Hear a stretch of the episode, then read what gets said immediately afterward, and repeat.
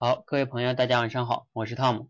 那今天呢是周六晚上八点半，基本上没有特殊情况呢，我们这个说话改变世界这个成员就会做一次这样的分享，嗯，然后大家可以我去分享一些主题，然后还会让我们这些会员有一些来这里练锻炼一下。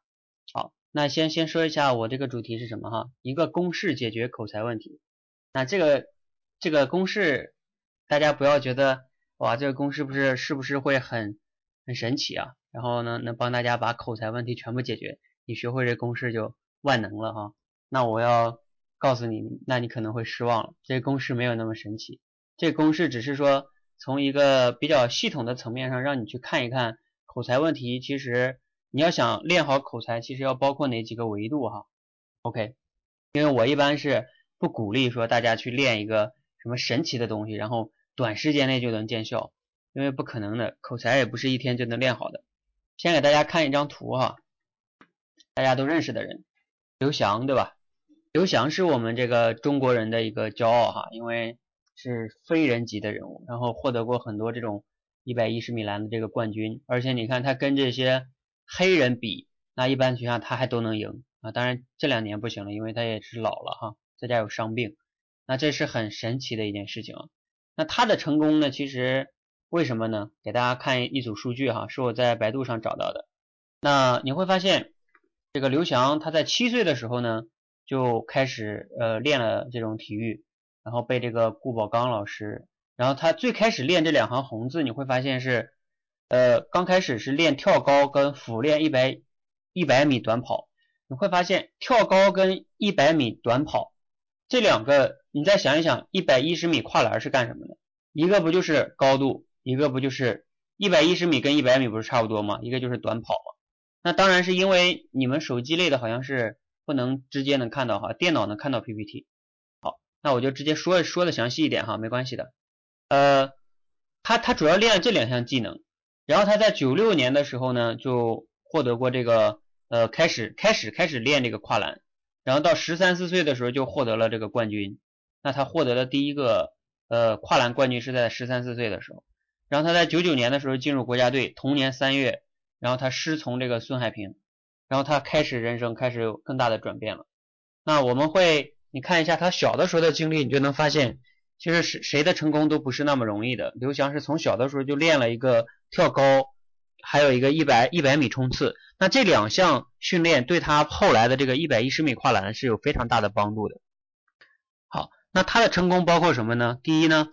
他其实从很小就开始练了，所以证明他的成功包括了持续多年的练习。第二个就是我们都知道，每一个运动员，尤其中国的运动员，其实是每天训练量都是很大的。然后另外就是他练了这个跳高跟百米冲刺，这两这两个训练是他其实成功的两大非常重要的基础。OK，那我们再来看再来看一组数据，这个是什么呢？就孙海平让他去训练，还有这个，你看这些。我在网上搜的时候，我就看到，哇，好，真的好那个让人感觉辛苦啊！你看，你看这个，孙海平帮他去拉那个腿什么的，还有这个，呃，他在跨栏，然后教练会在旁边不断的看他，然后帮他说哪里可能要再修正一下会更好。那你就会发现，其实这种训练哈，而且是一对一的针对性训练，而且要吃很多苦。就是我一直相信一句话叫“台上一分钟”。台下十年功，谁的口才包括成功都不是一天能得到的，所以大家一定要有一个长期的心态哈。OK，这是大家看到几组咱们平时看不见的哈。那刘翔的成功具备了什么呢？除了刚才咱们说这三点，那我认为还有两点。第一个就是说你会发现孙海平有很多的给他的一个训练方法，然后再加上孙海平呢，确实也是一个比较厉害的一个教练吧，能给他去。很好的纠正，刘翔的成功也很难离开这个孙海孙海平的这个帮助。那我觉得这五点都很重要哈。好，那说说起来呢，这个公式也蛮简单的哈，我也不想故弄玄虚，很简单，就是一个好的口才呢，呃，你你第一个，其实我在上周六的分享中已经加入了很多关于训练方法，平时我也有在荔枝上跟这个微信公众号有分享过，包括讲故事啊，包括这个。呃，以后这个包括会讲转述这个新闻啊，等等等等，包括我最近还在研究这个超级演说家里边这些选手们他们的那个比较厉害的一些分享。那那你看他们背后都运用了什么技巧？其实方法呢有很多，包括我自己也买了很多一些书类，呃，就是口才呀、说话类的书。其实方法呢有很多，但是当然了，是你要找到一个正确的方法。就像今天还有人在那个微信里问我说，为什么你觉得练绕口令对呃口才帮助不大呢？我只是说帮助不大，我并没有说没有帮助啊。那呃为什么我说它帮助就是不大呢？原因在于，因为练绕口令它是练你的那个发音的一些东西，但是你口才这件事情是不能照着说的，然后你而且你是。很随机的，而你平时生活中也不太见得说跟谁去讲讲绕口令，对吧？那当然，如果你口齿不清的话，你就想练练你这个矫正你的这个发音呢，或者很多东西，那练绕口令还是挺好的。但是口才跟绕口令关系没有那么绝对的很大哦，这个大家要了解。好，OK，那你不要走入一些误区，包括我平时在贴吧里边还看到很多人，他就是说啊，要每天朗读多少多长时间。然后每天在干这个干那多少分钟，你会发现，当你那个项目越多的时候，你付出的时间越多，付出的时间多越多的时候，越感觉不到好像自己有那么明显的进步，然后就人就很难坚持下来。这也就是我接下来说的。那这个正确的教练呢，再稍微提一点点，就是因为有教练的话呢，他自己是走过来的，你其实犯什么错误，他一听就就知道。就像最近我也给我们一些这个会员会有一些简单的分享。会告诉他，其实在哪里怎么讲会更好一点啊？当然也不一定都对，但是给你一些有针对性的建议，让你自己看到一个你没有看到的自己，那其实会对你的提升会比较大。那光有这两点还是不行的啊？为什么我这个箭头是四个方向呢？上下还有两点，那你一定还要具备下边这个，就是不管你有再好的方法，你有再好的教练，你哪怕把这个你要想练口才，比如说你把吕勇啊。还有什么像超级演说家乐嘉把他们请过来，那你再好的方法，中央电视台主持人的训练方法，但是你没有持续跟频率，其实你是不可能把口才练好的。而很多人呢，前段时间有一个女孩她咨询我，她就是说她在那地方那块报了一个口才班，花了四千多块钱好像，然后她也没练好。其实我都不说他那边的训练方法怎么样了吧。因为我也不是很了解，但是他就跟我说，他一周去一次，也就是说一周到那里去练一次，好像还是练绕口令。那你这个频率太低了。当你的频率低的时候，你会发现再好的方法、再好的教练也不大有办法，因为你这个频率太低了。那另外一个就是持续，你你频率很高，就算有有些人我一天我拿出五个小时练口才，但是你就练了一周就不练了。一会儿我给大家看一组数据哈，因为从我开始。呃，发布那些帖子之后，到现在有很多人跟着我去咨询我怎么练，然后让他们注册励志电台。一会儿带你们看一组数据，你就知道了。你再好的方法，你不去持续，那也没有没有用。那说到持续了，也就是坚持嘛。很多人都会说，那坚持我肯定知道啊，坚持肯定重要。但是我还是觉得，我怎么才能坚持呢？对，那你怎么才能坚持呢？嗯，坚持这件事情呢，你得从几个维度来看哈。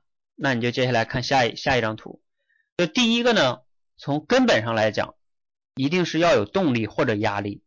比如说像有些人说，哎呀，我这口才已经严重的影响了我的工作跟生活，比如说或者我的恋爱啊，或者说我跟我的老板汇报工作等等等等。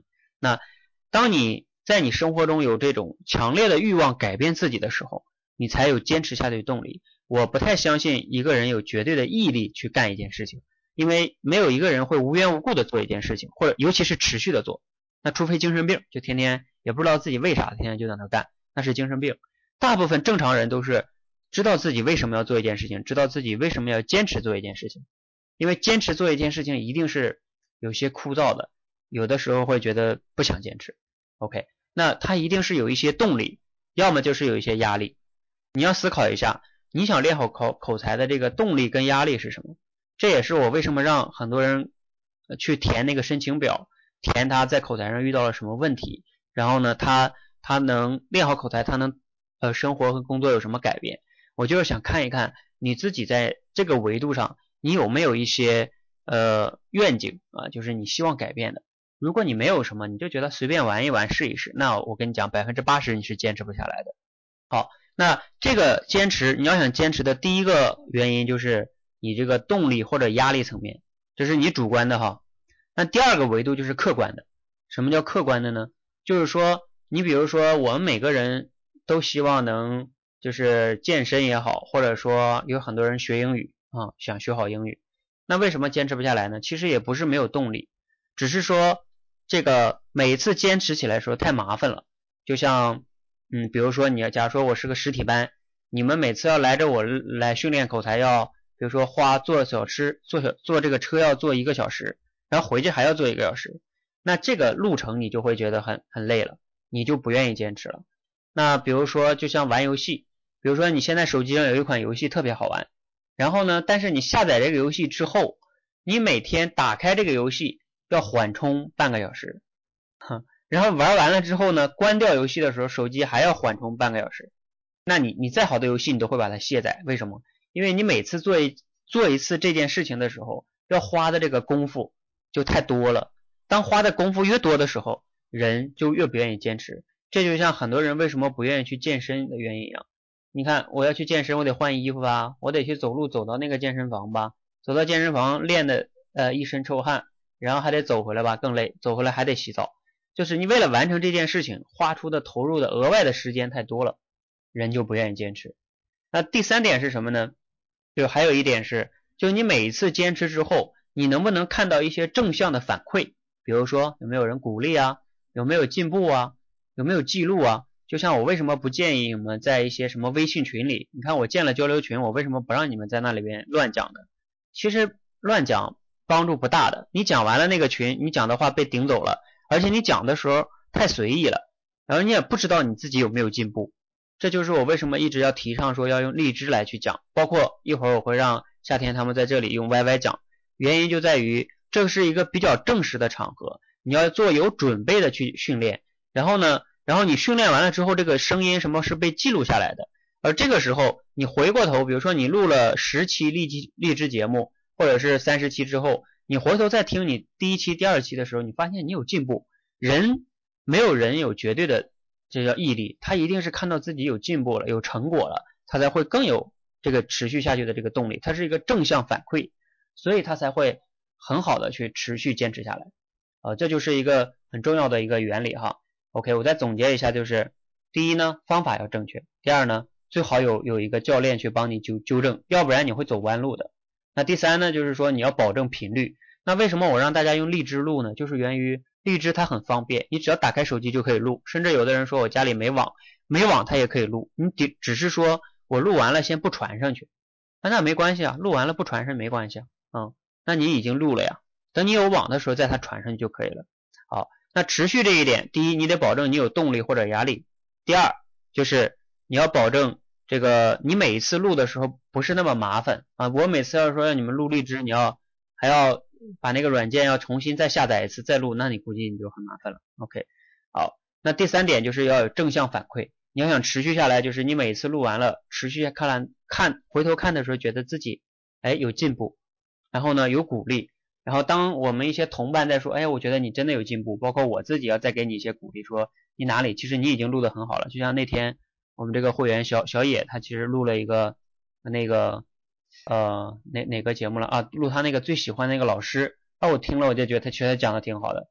什么叫讲的好？就他讲完的时候，他老师的那个形象让我已经到我脑子里了。哎，我就觉得他讲的很好，哦，就进步挺大的。OK，好，这公式呢就大体给大家分分享到这里哈。今天其实主要就是分享这个公式，那当然后边还有一点点东西是什么呢？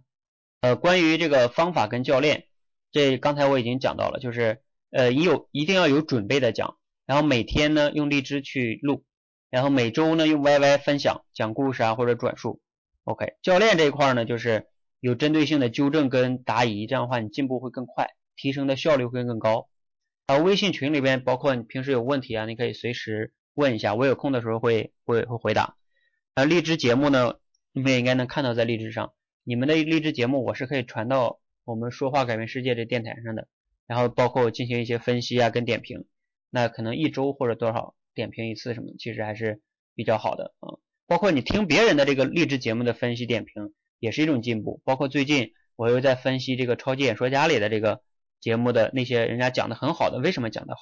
你去听他们，你也能找到很多技巧跟方法。那第三个就是一会儿夏天他们讲的时候讲完了，我可能会再给一些他们现场讲的这个，我再分享一些点评跟建议哈。其实这种呢都会加速你的进步。那当然没有教练也一样，也可以，但进步就慢一点。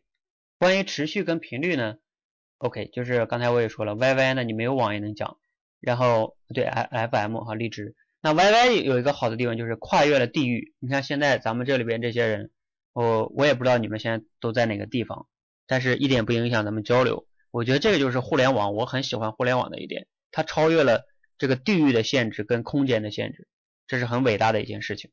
好，那关于持续这一块呢，就是呃，刚才我已经讲了三点哈，那第一点已经讲完了，还有一个其实再补充一点就是同伴的鞭策，因为你会发现人嘛。有人性的弱点，当他发现别人都在进步，别人都在做的时候，他自己也就会觉得啊，我我我也要做，嗯，有一种影响吧，人跟人有一种影响，就像有一句话讲得好，一个人呢会走得很快，一群人呢会走得更远，啊，这是这个道理。